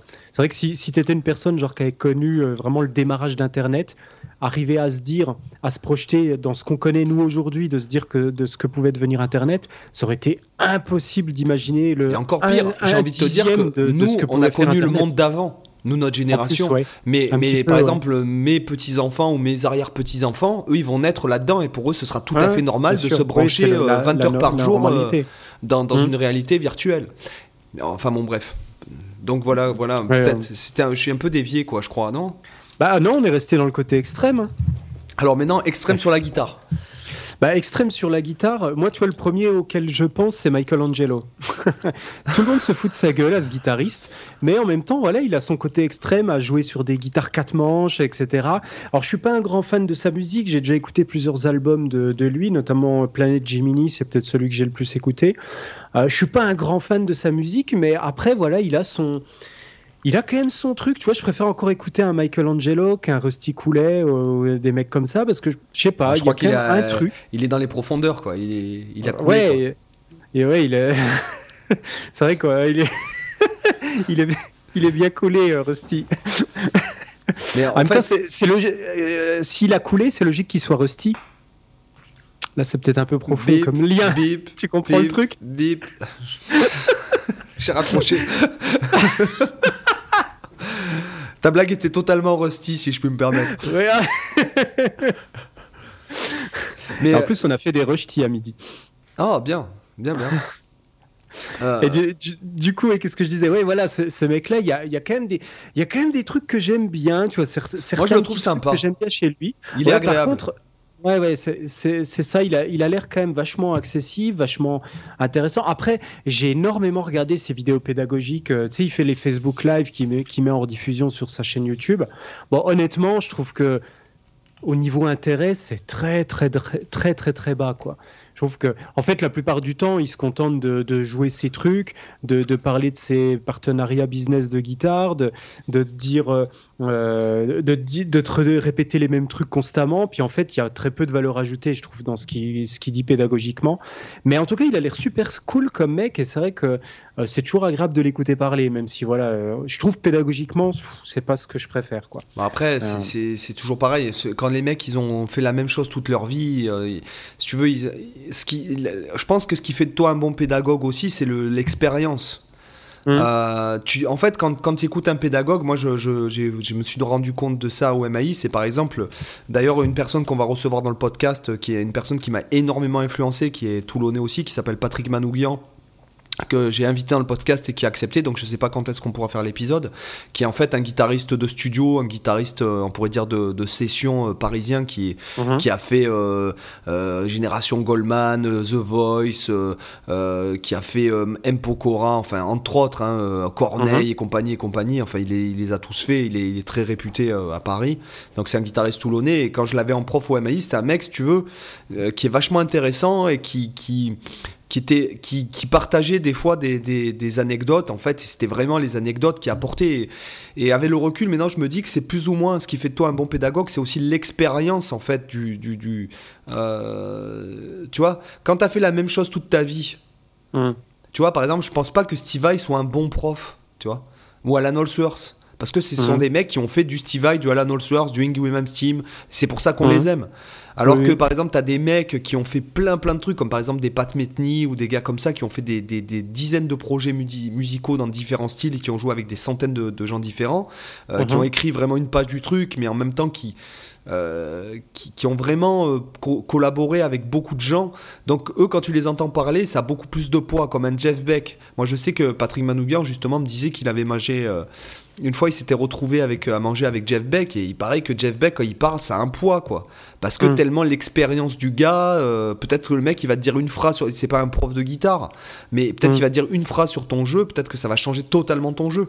Parce que il, a tellement une expérience énorme, si tu veux, qui. Hmm. Euh, voilà, quoi. On est d'accord.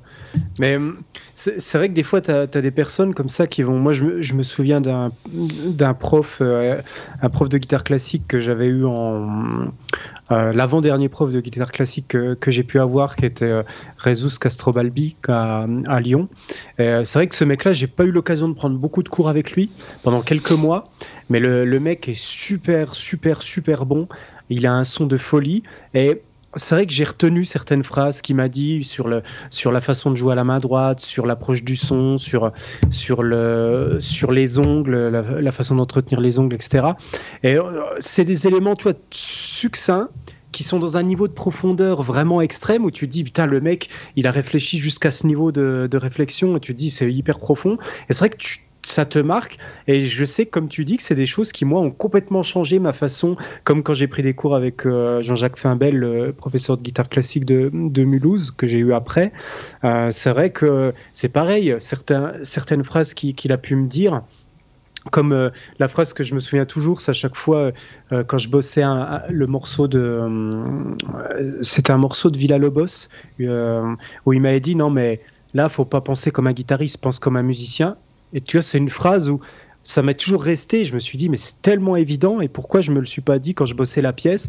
C'est que des fois, tu as des réflexes, tu bosses une pièce, et puis tu te dis, euh, bah voilà, cette pièce-là, euh, euh, les doigtés, ils sont comme ça, tout le monde la joue comme ça, je la joue comme ça. Mais en fait, tu penses comme un guitariste, et tu te dis pas, ouais, mais musicalement, est-ce que ce serait pas plus intéressant que je le joue différemment? C'était un passage justement où tu as des où notes, une note tenue dans, dans l'aigu, et puis euh, ensuite, tu as, une mélodie euh, au niveau des basses. Et en fait, tous les guitaristes le jouent en faisant sur une corde. Euh, en, ayant du coup l'alternance entre cette note pédale et puis les autres notes. Donc tu as vraiment du note à note monophonique. Et lui, il m'a dit non, mais regarde, si tu tiens cette note à l'aigu avec ce doigt-là et que tu fais toutes les autres sur les autres cordes, en maintenant cette note, c'est beaucoup plus joli, ça te fait des résonances euh, entre chaque note, ça te donne un côté beaucoup plus agréable. Et il me disait, voilà, niveau musical, c'est plus intéressant ça que, que de faire du note à note comme tous les guitaristes font. Et là, il m'a dit voilà, faut penser comme un musicien, faut penser la musique, qu'est-ce qu'elle qu'est-ce qu'elle raconte, qu'est-ce que tu peux lui faire dire et te dire ok, en guitare on le joue comme ça, mais est-ce que c'est le plus pertinent? Voilà, faut penser comme si tu n'étais pas un guitariste. Qu'est-ce que ferait un pianiste? Qu'est-ce que ferait un violoniste? Qu'est-ce que ferait, tu vois?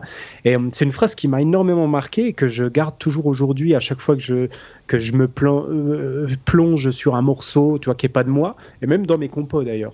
Euh, c'est un truc que j'ai tout le temps dans ma tête de me dire je vais pas penser comme un guitariste, je vais penser avant tout comme un musicien. Et après, je vois en termes de guitare ce que je fais. Mais d'abord, ne pas réfléchir comme un guitariste parce que c'est se fermer des portes sur ce que tu peux faire en réalité. Même si on a déjà plein de possibilités en termes de guitare.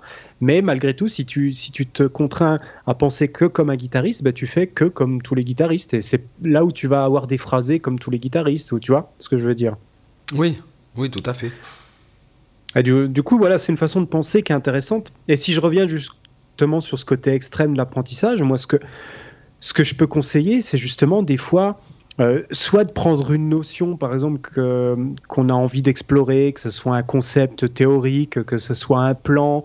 Euh, d'ailleurs, c'est quelque chose que tu, dont tu parlais tout le temps, euh, et qui pour moi est une approche extrême, comme quand tu me disais que tu, relevais des fois des plans d'un mec, et après ce plan, tu le jouais dans toutes les positions possibles, sur plein de combinaisons de cordes, tu changeais les doigtés. En fait, ce plan, tu le rinçais jusqu'à l'os, quoi. Peut-être tu, en le jouant des dizaines, des dizaines de fois. Bah, c'est une approche extrême. Ah parce, que, parce que un guitariste lambda, il peut se dire ah mais je vais pas passer euh, je vais pas passer trois heures à bosser un plan quoi et à me dire à, en faire euh, une centaine de variations différentes etc. Ouais mais en même temps je pense que le, gain que tu as dû avoir en faisant ce type de, boulot euh, doit être énorme quoi. Moi de toute façon bon alors pour les gens qui sont encore là mais parce que je je sais pas si tu vois je, je... mais honnêtement les, les, les, périodes les, les, qui m'ont fait le plus progresser, c'est les périodes où j'ai été extrême. Hum ah oui, ça m'étonne pas. Hum jusqu'à avoir mal, quoi. Ouais. C'était la... Tu pourrais nous, nous dire la, laquelle était la plus extrême, par exemple? Si tu as encore en souvenir. Moi, je me souviens, alors j'ai eu un kyste après ça dans le poignet. Ouais. Euh, j'avais été sélectionné avec mon groupe de jazz pour un tremplin de, chez nous. Hum. Et je sais que j'ai bossé, mais. Allez, franchement, mais comme un gaga en plus sur une guitare avec vraiment des grosses cordes, euh, parce que sur ma mhm. guitare de jazz, j'ai du 1360.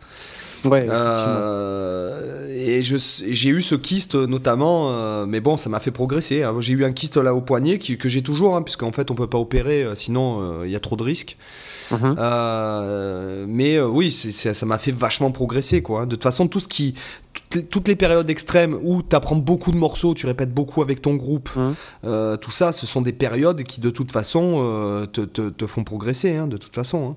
Bah, tu vois, ça me refait repenser à Michelangelo. Il y a dans toutes les interviews, il cite toujours la même anecdote de, quand il débutait, où il y avait un, un plan qu'il n'arrivait pas à jouer et où il disait qu'il l'avait joué mille fois d'affilée. Alors après, est-ce que c'est vrai? Est-ce que c'est de la... Euh, mais ça m'étonnerait même pas que ce soit vrai, connaissant le gars. Euh, ou est-ce que c'est juste pour la, frime? Mais euh, moi, ça m'étonnerait pas que ce soit vrai, mais c'est aussi un côté extrême. Voilà, il a joué vraiment jusqu'à rincer le truc et puis de se dire, je veux le maîtriser, je vais le jouer, je vais le jouer, je vais le jouer, je vais jamais m'arrêter tant que je le maîtrise pas. Et le mec, voilà, te l'a enchaîné dans, voilà, dans la journée mille fois. c'est voilà, extrême, c'est énorme, mille répétitions d'un même truc. Mais, mais en même temps, ça va vite. Des répétitions, t'en enquilles quand même vite euh, pas mal euh, quand tu, quand tu regardes bien. Mais, et du coup, après, il disait que ça, va, ça l'avait énormément aidé. Il y a un moment donné, il a eu une sorte de déclic où il a compris le geste. Tu vois, il y a eu un moment donné dans son cerveau et dans ses doigts, il y a eu un truc qui s'est passé. Et il a voilà, et il a fallu qu'il fasse cet aspect extrême pour que ça puisse, pour que son corps vraiment déverrouille un truc, tu vois. Oui. Ah oui, oui, non. mais... mais après, c'est sûr que c'est pas Là, on dit, euh, voilà, faut être extrême, tout ça, mais faut reconnaître aussi que c'est pas forcément simple de l'être. Et euh, moi, je suis le premier à dire hein, d'être extrême et tout ça, mais de, de et je, je, le fais de temps en temps, mais c'est vrai que c'est pas une démarche simple, c'est pas une, une démarche qui est, qui est, facile à vivre. Il faut, il faut un minimum se sortir les doigts et se forcer. C'est pas forcément agréable, euh, parce que justement, si c'était facile, ce serait pas extrême en fait. Non, mais il y a un truc, c'est que les, les gens d'aujourd'hui, moi, ce que je vois sur YouTube et ce que je vais dire, c'est très politiquement incorrect. Ouais, j'adore. Euh, Vas-y. Il y a les gens qui te demandent, en fait, qui passent leur temps à regarder des vidéos de trucs gratuits euh, sur YouTube, puisque tout est tout est sur YouTube. Il y a tellement de gens qui font des contenus, etc. Et la musique, tu peux pas la. Il y a la façon de le dire, peut-être qui va changer, mais le fond des choses, sauf si tu dis des conneries. On réinvente pas la roue. On réinvente pas la roue. Et en fait, tu as, des, as des, des, des, centaines de milliers de gens qui qui en fait passent leur temps à regarder des vidéos en mode passif comme s'ils regardaient Netflix, en mode euh, divertissement. Et en fait, les mecs, ils putain, mais je comprends pas, je, je progresse pas, je progresse pas, je, je, truc et tout. Non mais attends, peut-être que si jamais, au lieu de regarder des vidéos, bah, tu poses ta gratte, rien que si tu regardais le nombre d'heures où tu as regardé des vidéos YouTube passivement, mais t'avais pris ta garde les mecs, t'avais pratiqué, bah, peut-être que t'aurais progressé, non? Ah, je comprends pas, euh, putain, je bouffe du Nutella tous les jours j'ai toujours un gros cul. Bah ouais, mais il faut pas s'étonner. tu vois, non mais tu vois, Cyril, ce que je veux dire, c'est c'est à un moment donné, c'est un peu extrême ce que je dis, mais euh, il y, a, y, a, quand même, euh, tu vois, euh, voilà, tu, tu vois. Il y, a une logique derrière, quoi. Que, voilà, il y, a une logique. Moi, moi, je sais que j'ai pas le temps de regarder des vidéos YouTube. Hum. Et putain, ça fait, ça fait plus de 30 ans que je fais de la gratte.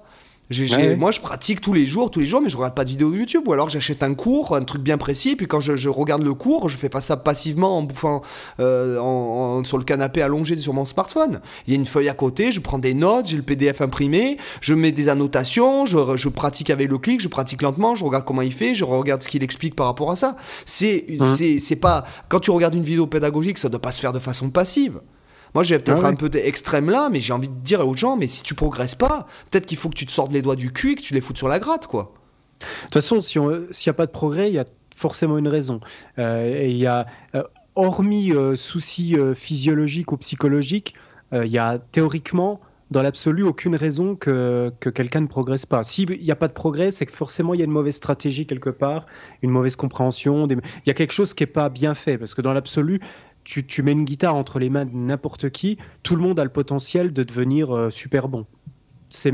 Après, c'est juste de la mécanique et de la compréhension, mais on est tous câblés pareil. À un moment donné, il peut y avoir effectivement, on en a déjà parlé, des prédispositions qui font que certains vont plus vite que d'autres, certains ont plus de facilité de compréhension, mais à terme, tout le monde a la capacité de devenir un très bon guitariste. Donc à un moment donné, s'il n'y a pas ça, c'est qu'il y a un moment donné un problème quelque part, qui est soit un manque de travail, soit un manque de stratégie, euh, des mauvaises méthodes, un mauvais prof. En tout cas, il y a forcément une raison.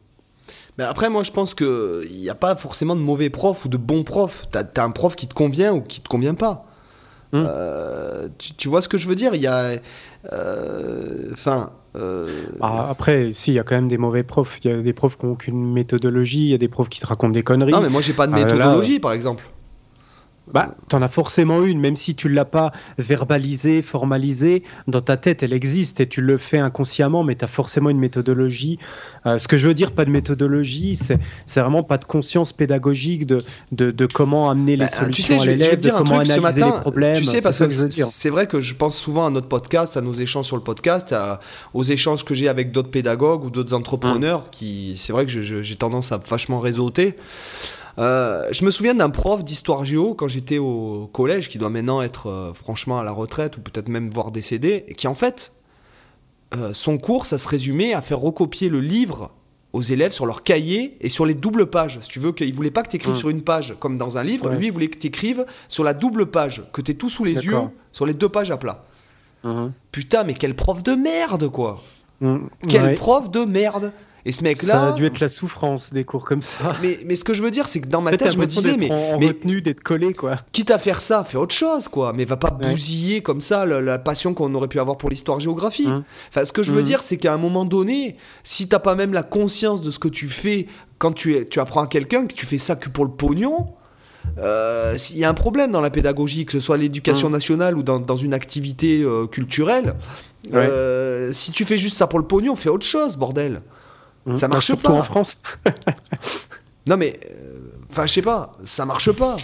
Et en plus, ça bousille, euh, on, va, on va se dire ce qui est. Moi, je, je veux dire, Romane, par exemple, l'an dernier, était dans une école où elle était psychorigide, la prof, quoi. Hum. Ah bah, de toute façon, c'est clair. Hein, moi, je euh, je sais plus si je l'ai déjà dit dans le podcast, mais moi, je sais que l'école, bon, j'ai détesté l'école de toute façon, comme beaucoup de gens. Pareil. Je, je, pense que c'est la période de ma vie que je voudrais revivre le moins. ça vraiment, c'était. Et pourtant, j'étais pas mauvais à l'école. J'étais même plutôt, plutôt bon. Euh, je me débrouillais bien. Après, je foutais le minimum euh, parce que ça me, ça me gavait. Mais voilà, j'avais des quand même relativement de facilité. J'ai jamais été en difficulté scolaire. Mais malgré tout, je détestais ça. Et, d'ailleurs, c'est pour ça que j'ai toujours trouvé débile les, euh, ce petit aparté, les, les, élèves qui, parce qu'ils détestaient l'école, ne foutaient rien et du coup redoublaient. Et moi, je me disais dans ma tête, mais vous êtes con Parce que la, la logique, si t'aimes pas l'école, c'est au contraire de bosser le mieux possible pour pour ne pas redoubler, comme ça tu passes le moins de temps possible, voire même de sauter des classes pour y passer encore le moins de temps possible. Tu vois, dans ma logique, c'était ça en fait. C'est de me dire, moins t'aimes l'école, moins t'as envie d'y rester, donc plus il faut finir l'école vite pour en être débarrassé. Et du coup, je trouvais complètement con ceux qui, euh, voilà, mais bon, à parté. Mais en tout cas, j'avais des matières où moi je sais qu'elles sont dans mon esprit blacklistées. Et d'ailleurs, je suis très mauvais dans ces matières aujourd'hui. Et tout ce qui est scientifique, moi j'ai eu que des connasses et des connards en, physique, chimie, etc. Euh, en maths, non. C'est pour ça que les maths, c'est la seule matière scientifique que j'ai toujours gardée en appréciation. Mais alors physique, chimie, moi je suis une bille absolue. Et dans mon esprit, ça a fait direct blacklist. Que premier cours de physique chimie, c'était une vieille à lunettes moche euh, qui parlait comme un chien. Euh, déjà dans la première minute, j'ai compris. Je me suis dit, ok, la physique chimie, même pas en rêve, je fais le moindre effort dans cette matière.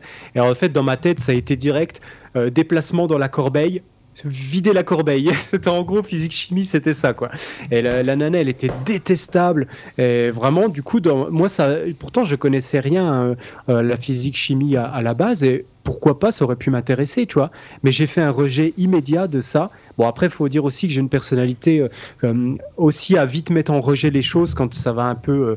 tu vois, je suis je suis assez têtu et je déteste l'autorité. Donc dès que je me retrouve dans un truc où on m'oblige à faire un truc qui me plaît pas ou alors euh, ou que je me trouve confronté à quelqu'un qui me gave, bah direct je blacklist, je fais un, blocage immédiat et après je je veux plus entendre parler du truc. Donc c'est pas forcément un point et une qualité, mais en tout cas c'est comme ça que je fonctionne. Et donc pour moi, tu vois, à l'école, cette prof là, pour moi, c'était clairement pas une bonne prof. C'était juste une vieille teigne, une, vieille, punaise que t'as envie d'écraser là.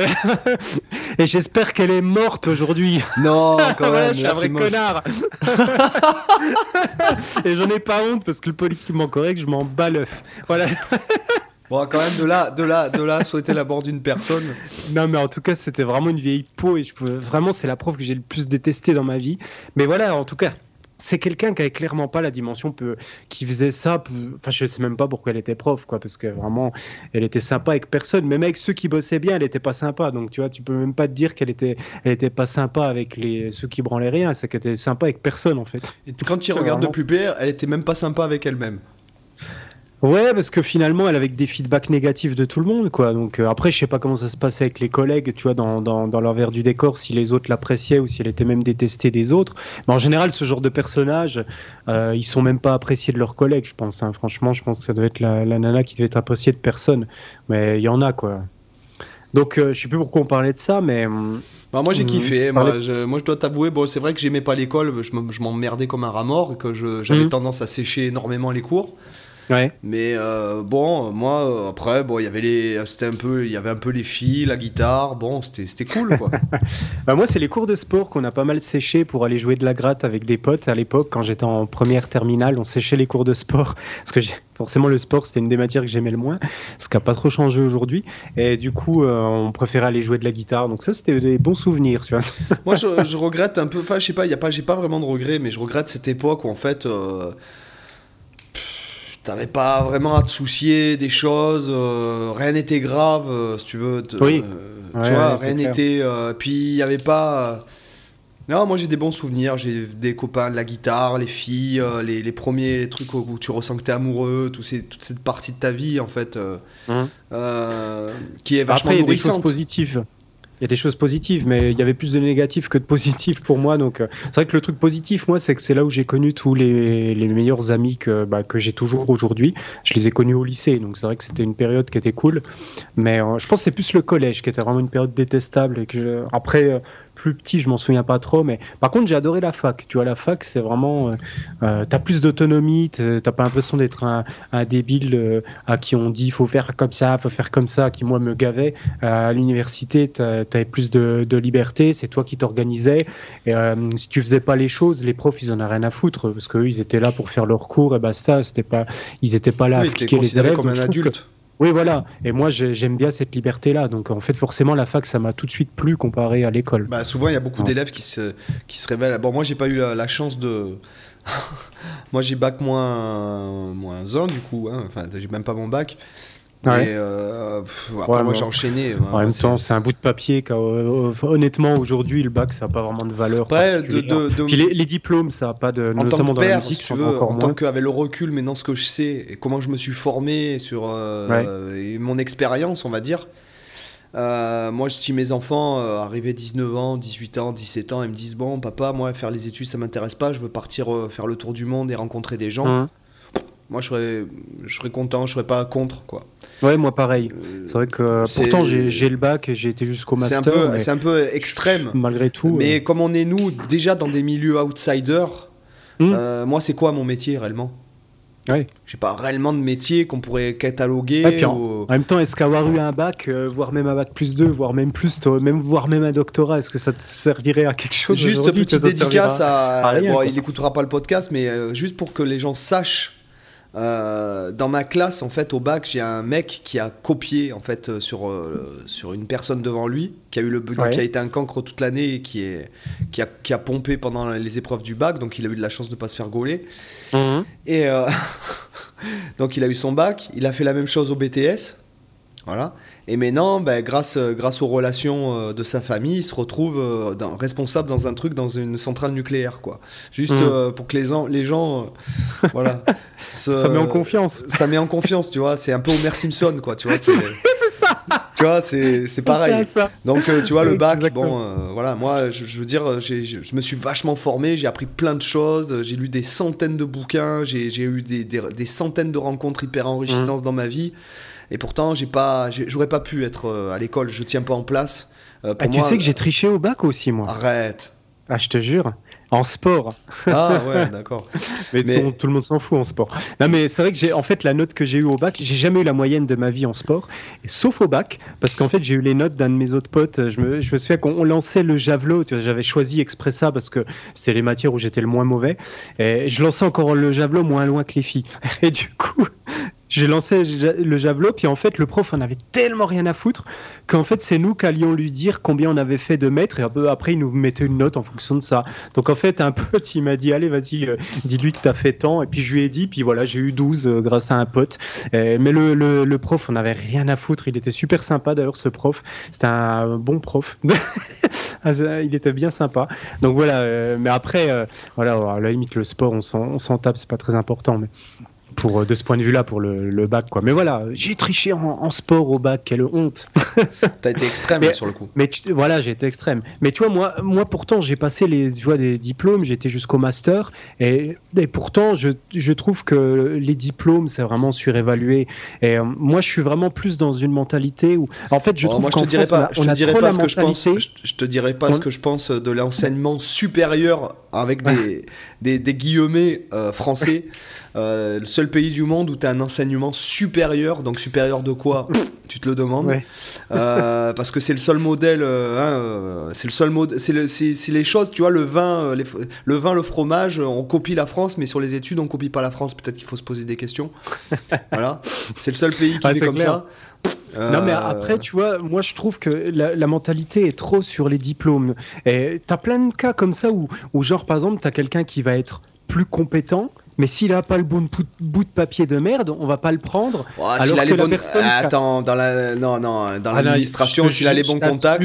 A... Ah oui, ouais, mais après, si tu sors du côté pistonnage, je t'assure qu'en règle générale, si t'as pas juste le bon bout de papier à la con, tu vas être, euh, tu vas pas être pris juste parce que, euh, alors que tu pourras avoir les compétences. Et il y a d'autres pays, notamment les pays anglo-saxons, ils ont pas cette logique de merde où ils vont analyser plus les gens sur la compétence. Et pour moi, tu vois, tu as, des gens qui vont avoir le bout de papier comme quoi ils sont diplômés, qui vont être nuls à chier, puis t'en as qui vont avoir les compétences, qui vont pas avoir le bout de papier, qui vont être 100 fois meilleurs. Alors, moi, je, peux te dire, je pourrais pas être ni prof, euh, en conservatoire ou dans une école euh, mhm. officielle, tu vois, je pourrais pas, tu vois, pour plusieurs raisons. Déjà, je pourrais Alors que Pourtant, t'aurais, aurais 100 fois le niveau de certains qui bossent dans ce genre de contexte. Hein, ça, j'en sais rien, mais en tout cas, je ah bah, pourrais pas. Déjà, d'un point de vue euh, diplôme, et puis d'un point de mhm. vue personnalité, je, je pourrais pas. Mm. Euh, moi, je suis, j'aurais, un petit grand cas. Je, parce que c'est trop cadré. c'est, moi, j'ai besoin d'indépendance. Moi, moi tu sais, c'est, con. Hein. moi, c'est liberté, autonomie, indépendance. Hein. Moi, c'est je supporte pas de. J'aurais jamais pu être employé, j'aurais jamais pu être salarié. Oui, non, mais c'est clair, on est d'accord. Euh, sauf si, ça si jamais le, la personne, le N plus 1, mon N plus 1, hmm. euh, aurait été un mentor, euh, une personne qui m'intéresse réellement. Oui, inspirante. Inspirant et tout, mais alors, sinon, je pourrais pas, quoi. Je pourrais pas, les horaires et tout. Alors, pourtant, bah je bosse. Hein. Moi, tu, tu me connais. Y a deux... C'est pas une bah légende. Mais je, il y a deux hein, choses qui me qui me saoulent dans le côté salariat et c'est pour ça que bon après je me plains pas dans le job où je suis, je suis bien payé, j'ai pas de j'ai j'ai des horaires cool euh, donc euh, c'est vrai que je me plains pas de ce point de vue-là mais il y a deux choses qui me saoulent dans le salariat, c'est qu'en fait tu bosses pour accomplir le rêve de quelqu'un d'autre, ça c'est le premier point et tu es forcément moins payé que ce que tu vaux parce que sinon l'entreprise qui t'emploie euh, se casserait la gueule. Ils sont forcément ah bah, obligés de te payer moins que ce que tu leur rapportes. Donc déjà, ces deux logiques, pour moi, c'est niette. C'est tu vois, c'est un truc qui me gave d'office. Donc c'est vrai qu'on forcément, nous, on a une personnalité où on n'est pas, euh, on n'est pas. Et moi, j'ai toujours été emmerdé dans le dans les jobs. Là, ça se passe bien parce que je suis dans mon job passion. Franchement, en plus, j'ai mon, directeur est génial. Il est, euh, je m'entends bien avec. Il est, il est super. Donc, euh, j'ai pas de soucis. Oui, j'ai pas de soucis au niveau, au niveau des collègues et tout ça. Donc, je suis dans un job passion. Donc, forcément, moi, je, je me sens bien au conservatoire et j'adore voilà, y bosser. Mais c'est vrai que avant de faire ça, j'avais eu des jobs à la con, euh, comme on a, on a tous eu, euh, mettre de, mais, euh, enfin, peut-être pas toi, mais en tout cas, tu sais, pendant les études, des fois, je faisais des, des trucs, genre à bosser dans les magasins de bricolage ou mettre en rayon chez Leclerc ou des trucs comme ça. Et naturellement, moi qui ai un souci avec l'autorité, dès qu'on me faisait des remarques, ça me j'envoyais chier les, supérieurs et tout ça. Donc forcément, on me virait à chaque fois. je me souviens, chez Leclerc, je m'étais fait virer assez vite parce que j'avais envoyé chier les, supérieurs parce que ça me gavait et que j'aime pas qu'on me dise quoi faire. Donc c'est vrai que euh, si j'ai une hiérarchie qui est cool, bah en fait je vais être cool. Et du coup je vais être je vais pas me prendre la tête je vais pas être en opposition. Mais dès que je me sens dans un truc où on euh, voilà mais on a des personnalités comme ça tu vois. On a des personnalités où on n'aime pas ce côté euh, être être euh, bloqué devoir faire des choses qui nous font chier en fait. Voilà. Donc forcément c'est on, on peut pas être réellement salarié quoi. Je sais plus pourquoi on disait ça. On a dérivé mais après, euh, ouais, là je crois qu'on a dérivé. Peut-être qu'il est temps de glisser, euh, de glisser vers la section lifestyle. Quoi. De glisser vers la sortie. Ça marche. Ben, en tout cas, hum, au niveau lifestyle, moi, tu vois, je suis allé au cinéma cette semaine. Euh, je suis allé voir le film Halloween, Halloween Kills qui était vraiment très cool et je suis bien content d'être allé voir ce film. C'était la première sortie ciné que j'ai fait depuis euh, bah déjà, avant même qu'il y ait le Covid, j'allais déjà pas au cinéma, euh, donc j'arrive même pas pour te dire à me souvenir quel film j'ai vu au cinéma avant. ça doit. Putain, ça fait des années. C'était peut-être Aladdin. Voilà, là, je sens qu'il y a une connerie. Mais... Non, mais Aladdin de Walt Disney, pas le pas Will Smith. Non, ça veut dire que ça vous, ça veut dire que tu n'y es pas allé depuis ah oui, ans. Depuis 30 ans même. Ah, Peut-être pas autant, mais c'est vrai que ça remonte à loin et j'arrive même plus à me souvenir du dernier film que j'ai vu au cinéma. Euh, je me demande si c'était pas Conjuring au cinéma. Donc ça, ah, moi j'adore. Moi, j'adore Conjuring. Je l'ai vu. Euh... Ouais, pareil.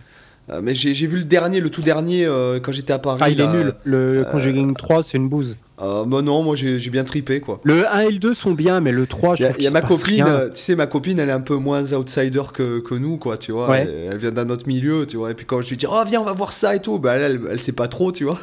Ouais. Au bout de 10 minutes, elle me dit, mais qu'est-ce que qu'est-ce que c'est ce film? Excellent. Ouais, forcément. Ah si, le dernier film que j'ai été voir au ciné, c'était en fait euh, ça.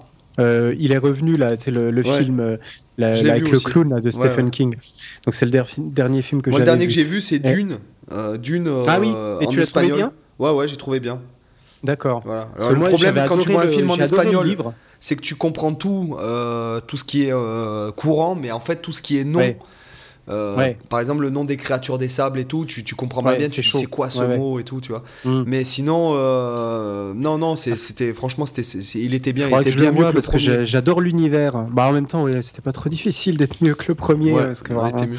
Mais euh, moi, section lifestyle, moi, je, bon, bah, après, je vais pas, je vais, je vais pas être très original. Là, je, je suis en train de relire Pouvoir illimité de Tony Robbins. C'est la première fois qu'il m'avait euh, j'avais trouvé que c'était vraiment un ramassis de grosse merde euh, qui est un peu ah, plus ou moins. Tu le relis parce que tu avais envie de te refaire un avis sur le livre justement? C'est en fait, c'est je l'ai relu en fait je l'ai relu, je l'ai relu parce que j'avais un avis assez négatif de de de, de, la enfin parce qu'en fait il faut pour pour les gens qui qui connaissent pas c'est le premier livre parce que j'aime bien le développement personnel. Bon après je suis à il y, y, a apprendre et à laisser beaucoup à laisser, mhm. je pense. C'est que si tu veux, il le, y a des gens des fois qui m'envoient des messages en privé, euh, qui me demandent euh, quel livre de développement personnel je leur conseille. Et en fait, c'est un peu comme de, de, de, donner en fait un remède à quelqu'un sans connaître ses symptômes de maladie ou sans connaître, euh, tu vois.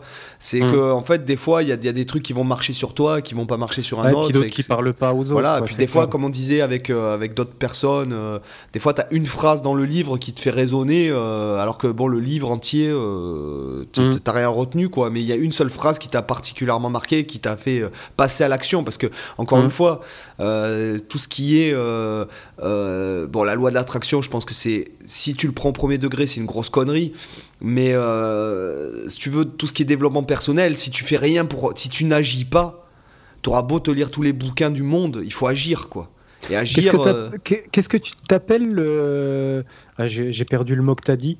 Euh, qui est une grosse connerie. Euh. À la loi d'attraction? Oui, voilà. C'est quoi que tu entends par là? Ben, En fait, c'est le fait d'imaginer, de te visualiser dans, dans, dans, par exemple, je sais pas moi, euh, tu te visualises milliardaire, ah à te déplacer dans un jet, ou rockstar. Je, ou... je remettais plus que ça. Voilà, c'est en fait, tu, en fait comme ça, le principe du truc, c'est qu'en en visualisant les choses, elles se produisent dans ta vie. Ouais, ouais je vois. Ouais. Mais si tu visualises, effectivement, le fait de visualiser les choses peut te donner de la confiance en toi pour agir en fonction de ton objectif. Après, si tu n'agis pas, que tu restes la même personne, que tu changes rien dans ta vie, ça marchera jamais. Ça sera rien. Euh, moi, par exemple, là en ce moment, euh, bon, je me suis remis à fond dans le sport. Euh, tout ça, bon, j'agis quoi. Tous les jours, je fais une heure, deux heures de sport par jour. Mmh. Quand j'arrête, j'ai des courbatures quoi. Mmh. j'agis si tu veux.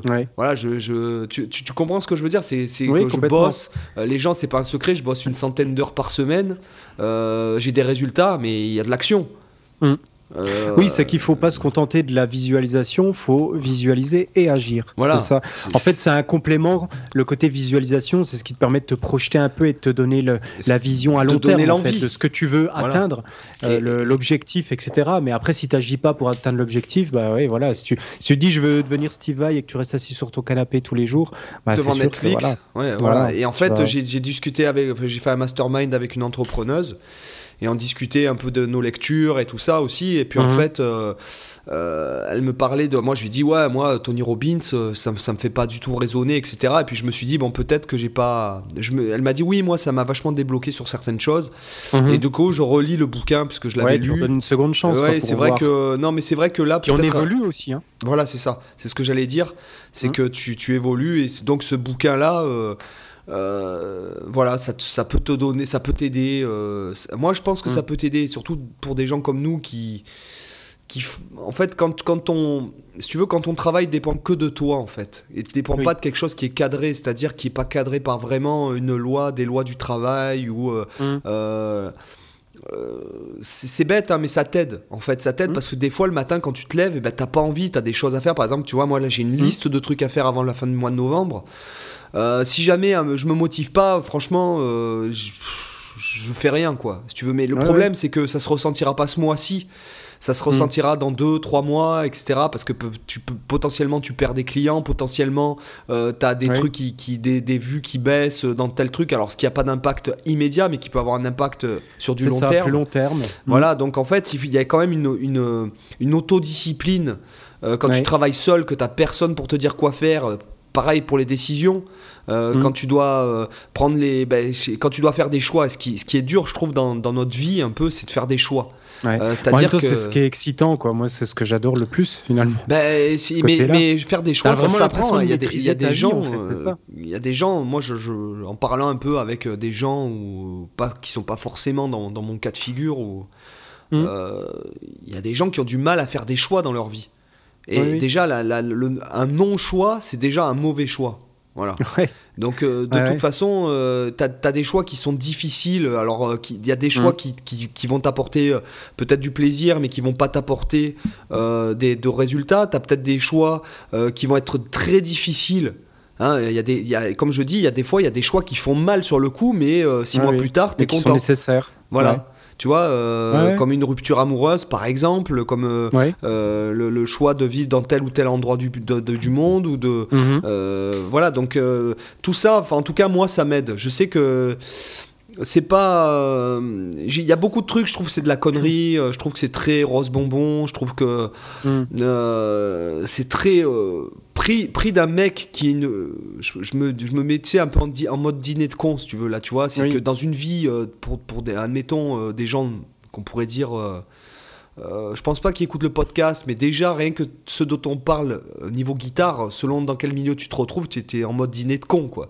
Euh, mm. Les gens, ils te regardent un air de dire euh, Putain, c'est quoi ce mec, quoi? Euh, de quoi il parle, tu vois, quand tu parles d'internet, ce dont on parlait par rapport à la réalité, réalité virtuelle, ou mm. il y a, parce que les gens, alors, je pense qu'il y a beaucoup, c'est beaucoup l'esprit français, c'est que les, Français, ils aiment pas trop quand tu sors un peu des sentiers battus, quand tu es un peu trop dans le, peut-être l'originalité ou que tu es dans le non politiquement correct justement. Mm. Et c'est vrai que euh, même de, parler de ça sur le podcast, finalement, je, me dis dans ma tête, il y a des gens, ils doivent se dire, mais il est starvé ce mec complet, quoi. Et en fait, euh, non, et en fait, le livre est inspirant puisque c'est plus ou moins le livre, euh, le livre départ du, du, courant de développement personnel. et c'est vrai que qu'il y a des choses qui sont intéressantes, voilà. Ouais. Voilà, qui peuvent être euh, notamment le, fait de prendre des, décisions. De... Parce que je suis pas fan du personnage Tony Robbins. Ce mec m'impressionne, quoi, si tu veux. C'est, mhm. euh, il m'impressionne euh, déjà physiquement. Je trouve qu'il a un physique ouais, impressionnant, quoi. Il est très grand. Il, a une tête qui est assez singulière. qui est, j'aurais, j'aurais du mal à mettre un adjectif dessus. Et voilà, donc je relis ce bouquin. J'ai hâte de le finir pour, pour commencer un livre de Weber là, que j'ai.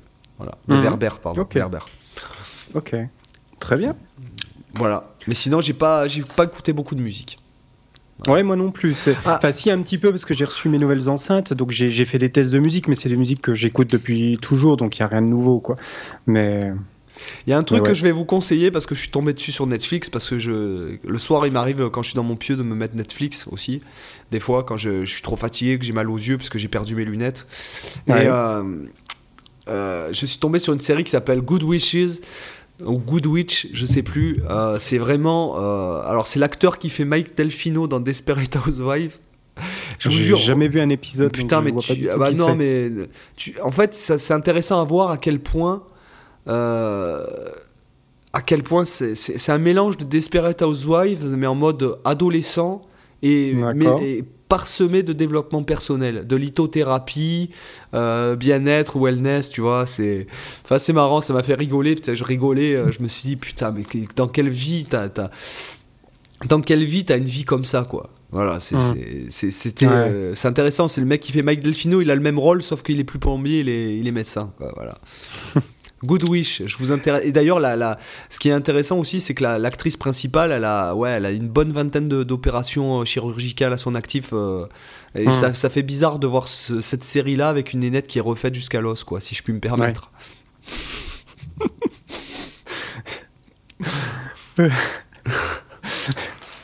ok. On finit sur une belle touche? Une belle touche, ouais.